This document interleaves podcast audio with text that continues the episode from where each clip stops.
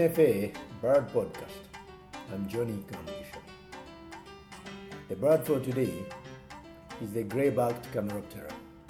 And if you cannot pronounce the word Camaroptera, just call it camera operator, like I tend to tell my clients.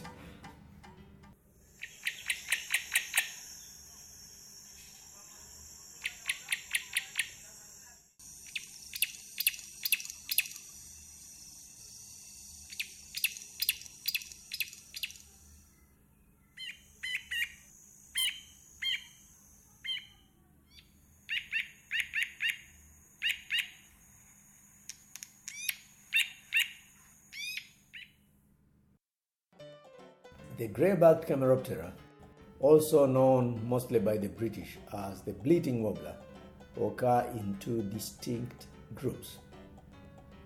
They are grey birds with green or olive wings, distinguished by its lack of green mantle. Grey-backed Camaroptera is one of the four species in its genus.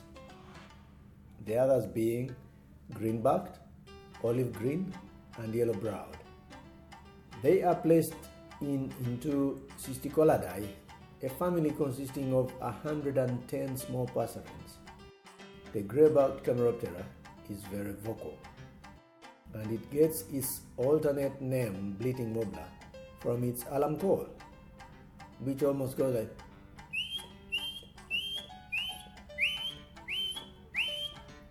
Well, that was Johnny whistling anyway.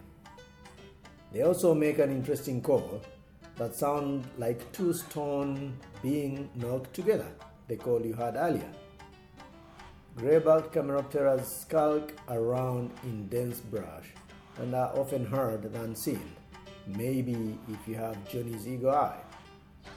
They bind large leaves together by piercing at the edge and then sew them together with bark fiber and cobwebs low in the bush and then build a grass nest inside them just like I've seen uh, at the Royal Mile in Budongo, that is Budongo Forest.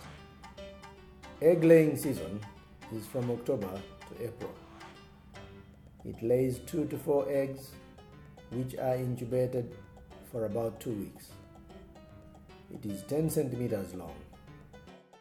Grey-backed Camaroptera are insectivorous and behave much like wrens, skulking around in the undergrowth.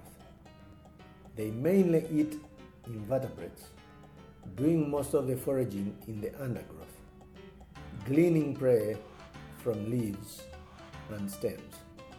They may eat insects like beetles, flies, locusts, among others.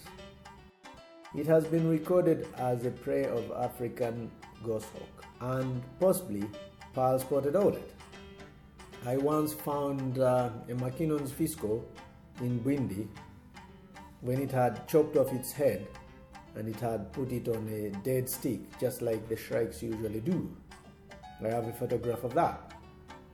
It has been recorded as a host of honeyguides, and they can be found in forests like Budongo Forest, Echuya Forest, Kibale, Bwindi, and lots more.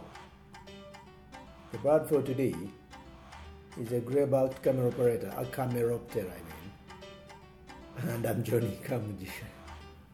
This program has been brought to you by Nature Uganda and NFA.